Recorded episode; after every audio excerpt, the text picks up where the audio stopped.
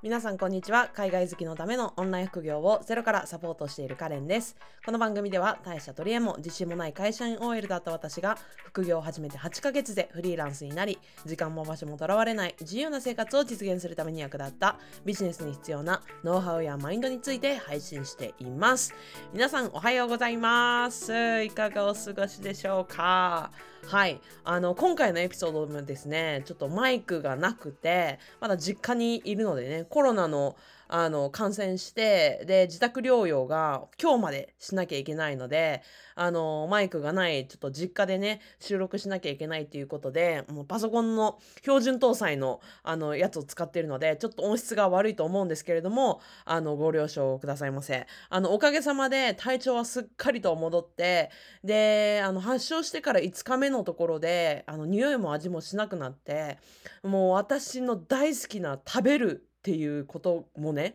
楽しめなくなってもうめちゃくちゃもうショックだったんですけれどもまあね私の願いが通じたのかあのそれも3日目4日目あたりで戻ってきてあの昨日も美味しくあの食べました。夕飯とかね。はい。あの皆さんあのご心配いただいた方々本当にありがとうございました。あのインスタとかでもたくさんメッセージいただきましてああなんかこんな心配してくれてる方々に恵まれてなんて幸せ者なんだっていうことをね 改めて感じました。あのポッドキャストね今聞いてる皆さんも結構熱中症とかあとはコロナも今第7波って言ってまたねあの波が来てるみたいなんであの日々お気をつけてお過ごしください。でその間に他にもね実はちょっと嬉しいことがあってあのこのポッドキャストも始まってもう2年経ったんですよ。3年目に入ったっていうような感じなんですけれどもあのリスナーの方々からたまにあのメッセージをいただくことがあるんですね。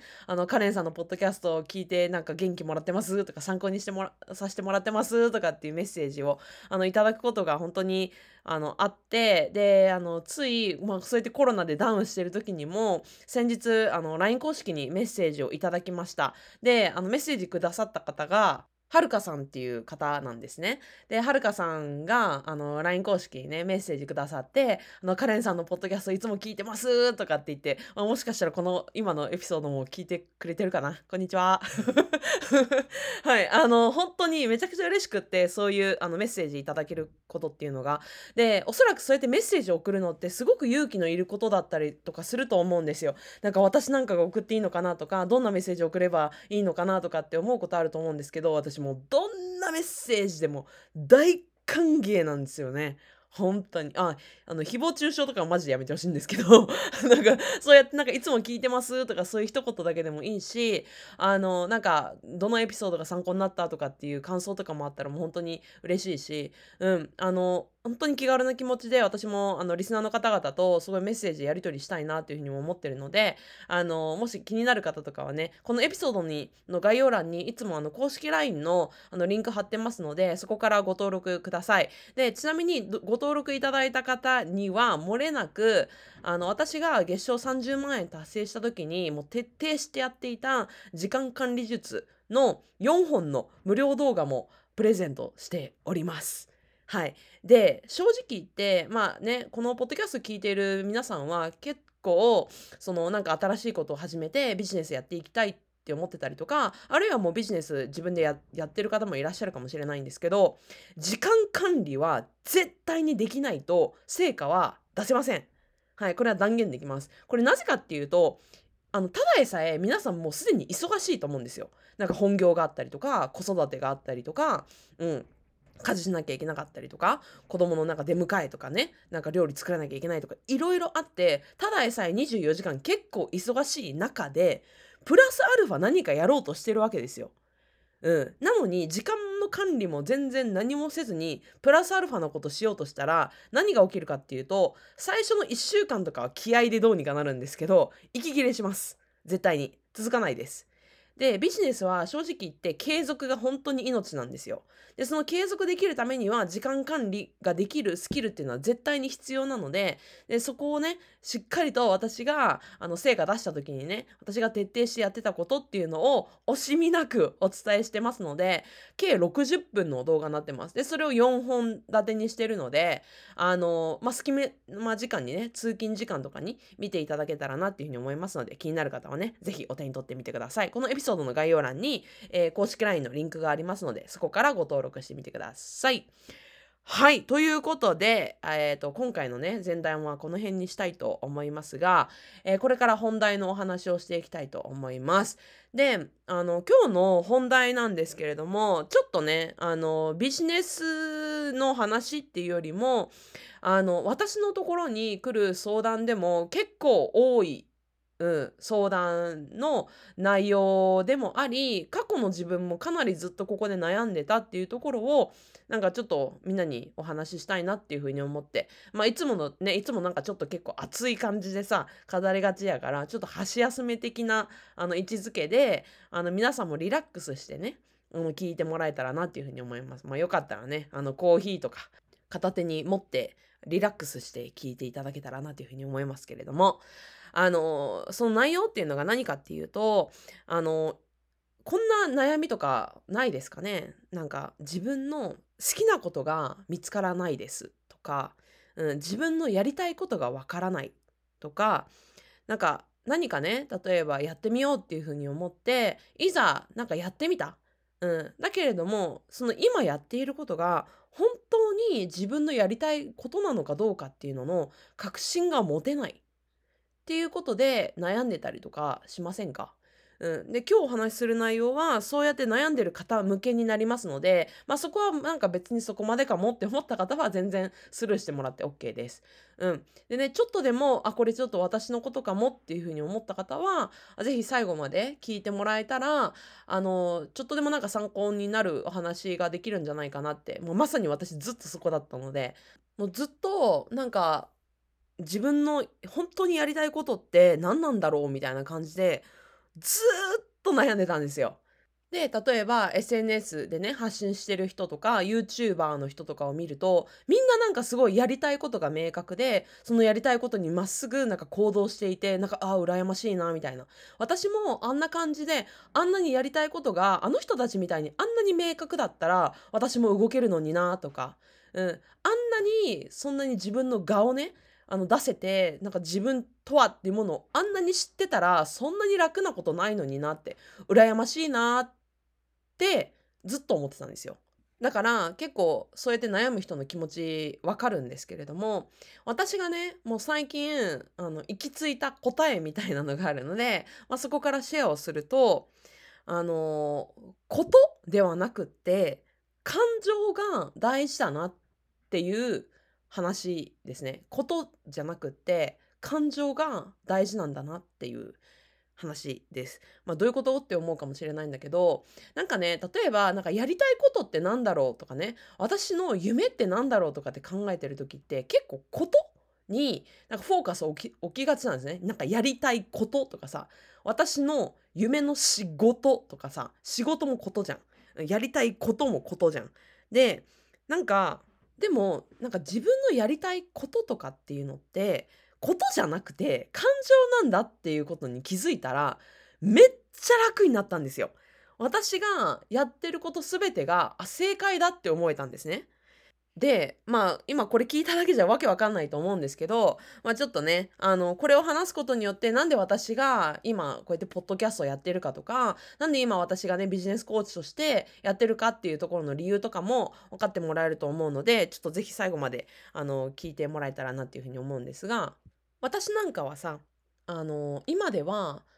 例えば、副業コーチ、まあ、ビジネスコーチとして、まあ、フリーランスになってねあのコーチやってたりとかあるいは、あの、物販でね、あの、ジャーナル、自分のオリジナルのジャーナルを作って、そういう物販をやったりとか、で、その前は、えっ、ー、と、私、副業を始めた時は、ライフコーチをやったりとかもしたことあったし、あとは習慣化のプログラム作ったりとかね、まあ、本当にいろいろやってるんですよ。私もこの副業を始めてから2年間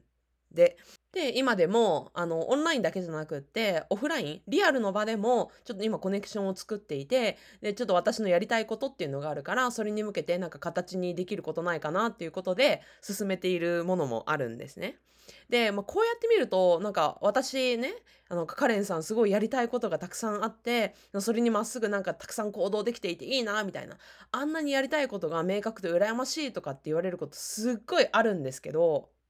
私自身その2年前に副業を始めた時ってなんかすっごいやりたいことがあるからそれを副業としてやってみようじゃなくって私はとにかくなんか本業だけじゃない、まあ私ももともと OL なので、会社員の稼ぎだけじゃなくって、自分の力でビジネスができる、稼げる力が欲しいなっていうところから始めたから、なんかやりたいことが明確とかじゃ全然なかったんですよ。私のやれることも何かわからなかったし、副業で何をして副業をするのかっていうのも全然明確じゃなくって、本当に副業気になるっていうところから始めたから、なんか本当にこれやりたいことなのかなとか、うん、今やってることって本当に私が好きなのかなとか思いながらいろいろ今までやってたんですよね。で2年以上経ってやっと今ああこれかなってやっと見えてきたっていうようなイメージなんですよ。でもしかしたらこれは平均的に見て遅いかもしれないし早いかもしれないしわからないけれどもね。でついこの間もあの私の大学の後輩にたまたま出会う機会があってでその後輩がなんかあの最近あの会社でねあの会社員勤め始めたんだけれどもなんかそうやってあの通勤しては帰ってなんかネットフリックスなんとなく見て帰る日々もうこうやって淡々と過ごす日々に慣れすぎちゃって自分の本当のやりたいことが分からなくなっちゃったとかね。うん、これ気になる気がするんだけれども本当に自分好きかどうか分かんないんだよねって言ってなんかそうやって悩んでるあの子がいたんですよ。でこれってその後輩の子だけじゃなくってあの私の本当に身近な友達とかも結構同じこと言うんですよね。うん、自分のやりたいことが分かんなくなってきたとか自分の好きなことが分からないから何かやろうと思ってもなんか勇気出せないとかねなんかやれないとか、うん、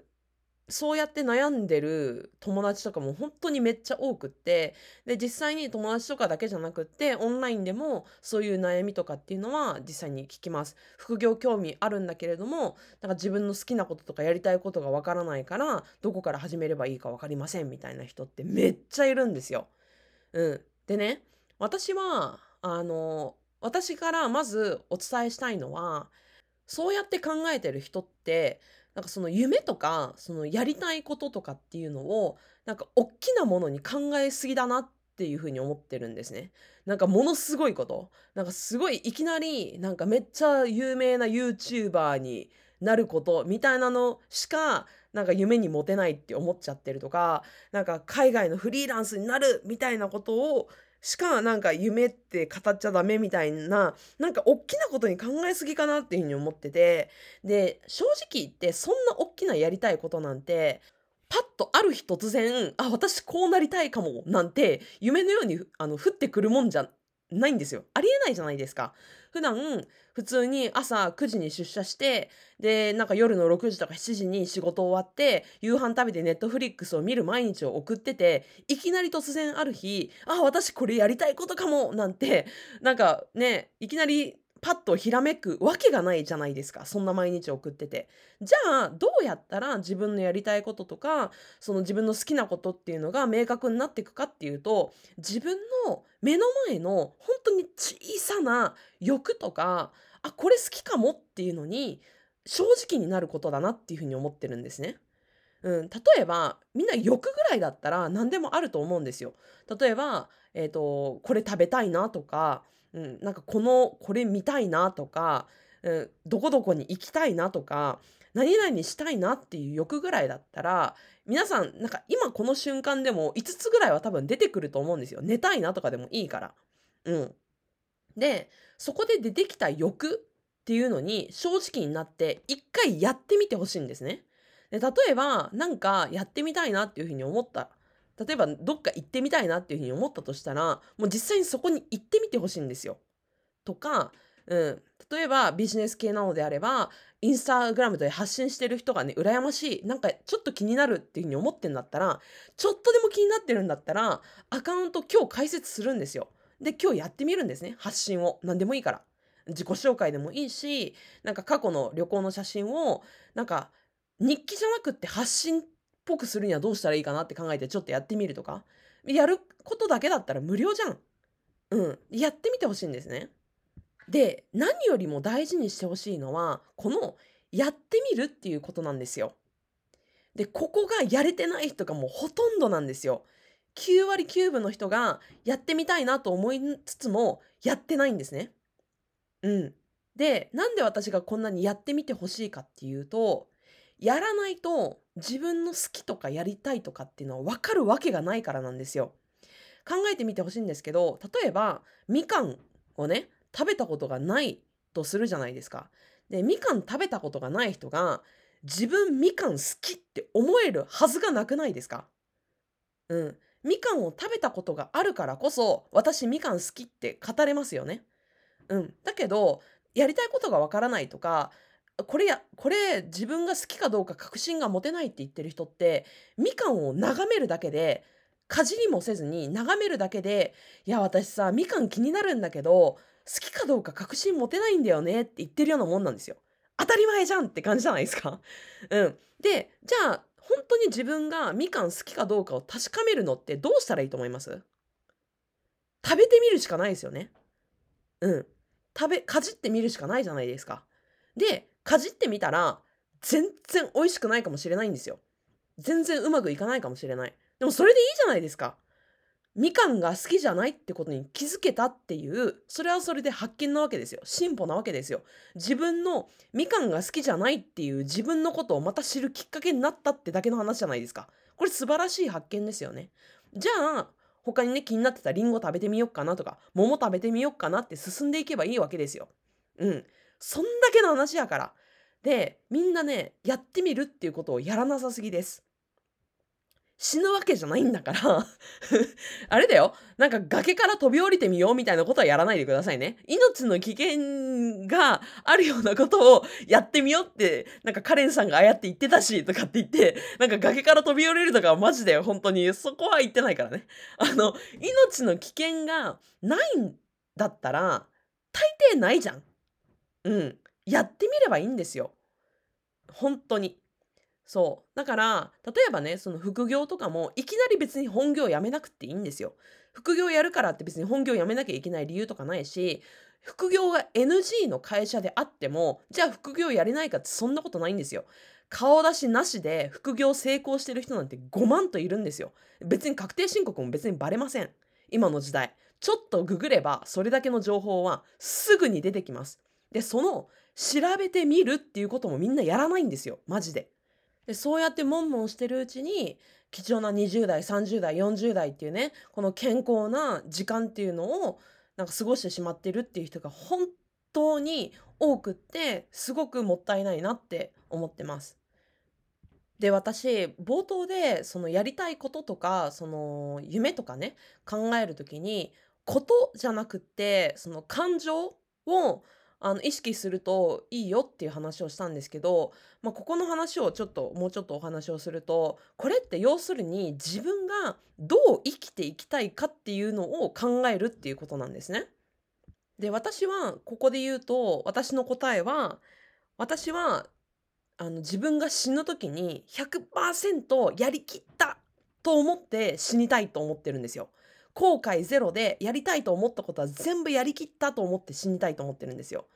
あれやっておけばよかったなんて思って死にたくないんですね。うん。やってみたいことは全部やりきったと思って死にたいんですよ。死にたい死にたいばっか言ってて、心配されそうやけど、死にたいわけじゃない。けど、いざ死ぬ時、うん、例えば、ね、60年後、70年後とかになって、なんかいざそういう時が来たら、私はやりきった。あれもこれもやりきったと、ね、自信持って、誇り持って自分の人生に満足して死にたいっていうふうに思ってるんですね。これが、まあ、私の夢というか、まあ、私の理想像なんですよ。で、私はこれを自分のゴールこれを自分の、まあ、夢というかに持ったら全部が正解だなって思えたんですよ。うん、例えばそのライフコーチやってた時とかその週間プログラムをね主催してた時とか今ビジネスコーチやってる時とやってることとかあとは物販でねジャーナリングのねジャーナルを販売してることとかってなんか今みんなバラバラなことやってるように思えるかもしれないけれどもでもこれって全部私がやってみたかったことなんですよ。やれるかどうかもわからないし自分が本当にめっちゃ好きって思えるかどうかわからないけれどもやってみたいなって思ったことだったんですよ全部。で私はそれをやってみたいだけじゃなくってやってみてるんですよね。うん、これって私のこの夢私のありたい姿に沿ってるってことだからあ全部正解じゃんっ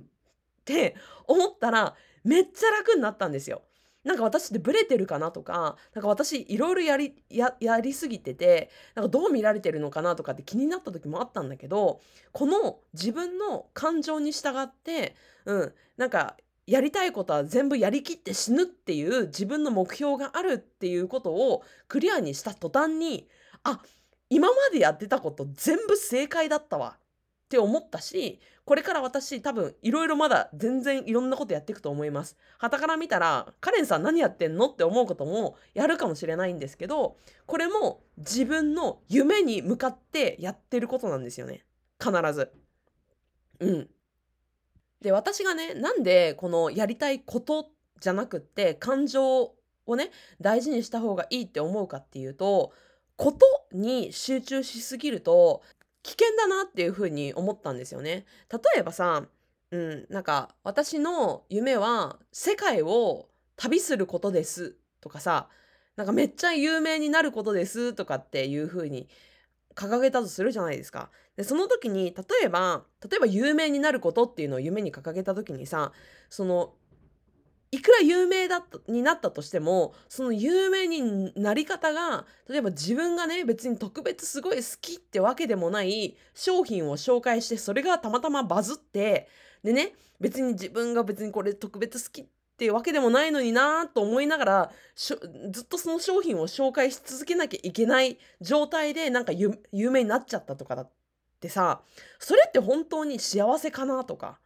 うん、あるいはなんかすごい世界中をね飛び回れるようなあの状態になったと、うん、旅するアカウントみたいなのを作ってでなんかしかもあの SNS 受けするようになんかすごいキャラ作りとかもしてなんか普段はねもうちょっと落ち着いてるキャラなのにものすごいすごい作って面白いキャラみたいな感じですごいあのそれでインスタグラムとか YouTube とかでなんか人気になったとしてもそれで稼げるようになったとしてもそれって本当に幸せかなみたいな。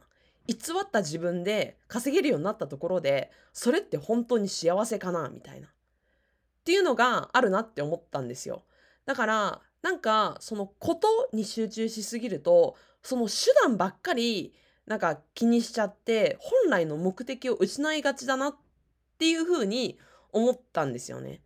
うん、だからなんか自分の夢とかそういうやりたいこととかっていうのを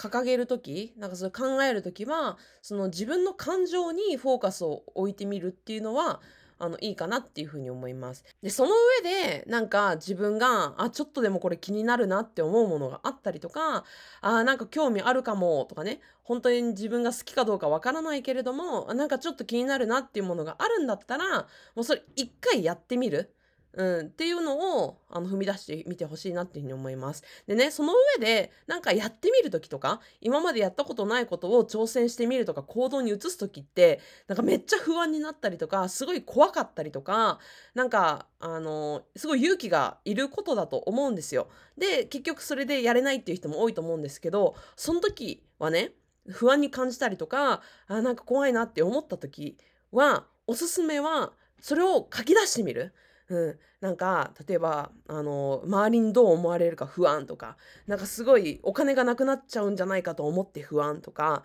うん、周りに白い目で見られるんじゃないかと思って不安とか、うん、なんかそういう不安とかっていうのをなんか全部書き出してみてほしいんですよ。でね書き出してみると多分わかると思うんですけど意外にあれ？これぐらいだったらどうにかなるんじゃない？って分かります。うん、大抵のことがどうでもいい。うん、大したことじゃないっていうことが気づけます。で、私たちの頭の中で考えてるだけだと、結構、なんか同じことをただただ繰り返しなんか不安、不安、不安とかって思ってるだけで、なんか不安っていくつもないんですよ。大抵あっても3、4個なんですよ。で、その3、4個もよく考えてみたら、あれ？どうでもよくない？っていうものばっかりです。うん、だからそれを自覚するだけでもやっぱり行動に移す一歩になると思うので是非書き出すっていうことをねやってみてほしいなっていうふうに思います。はいねまあ、ということで、まあ、今回はね、ちょっと箸休め的とか言いながら25分近く喋ってしまったんですけれども、あのー、本当に今、2022年も下半期に入って、まあ、7月に入ってね、うん、まあ、残る6ヶ月をどう過ごすかっていうふうに、あの考えるきっかけになってもらえたらなっていうふうに思ってます。で、本当に1年1年があっという間に過ぎていく中で、あ、やってみたいけどどうしようとかって、何もやらずに過ごしている期間って本当にもったいないんですよ。うん、今健康体で、あの過ごせている時間っていうのって当たり前じゃなくって来年もあるかどうかなんて誰にも保証されてないわけですね。うん、でそんな貴重なその健康体の自分に感謝をした時にあの今のこのままの自分でいいのかなって改める考え改めて、うん、考える機会にしてもらえたら嬉しいなっていうふうに思ってます。はいっていう感じで、まあ、今回はこの辺で以上にしたいと思うんですけれども、あの、冒頭で話をしたように、あの、私のポッドキャストの、あの、感想とか、あの、なんかね、あの、リクエストとかがあったら、このエピソードの概要欄に公式 LINE のリンクを貼っていますので、そこからね、メッセージとかいただけたら、もう超喜びます。めちゃくちゃ嬉しいので、あの、このエピソードが良かったですとかね、もし何かあったら、あの、気軽な気持ちでメッセージください。はいということで今回もマイクなしでちょっと音質が悪い中でしたけれどもお伝えしていきました。また次のエピソードでお会いしましょう。さよなら。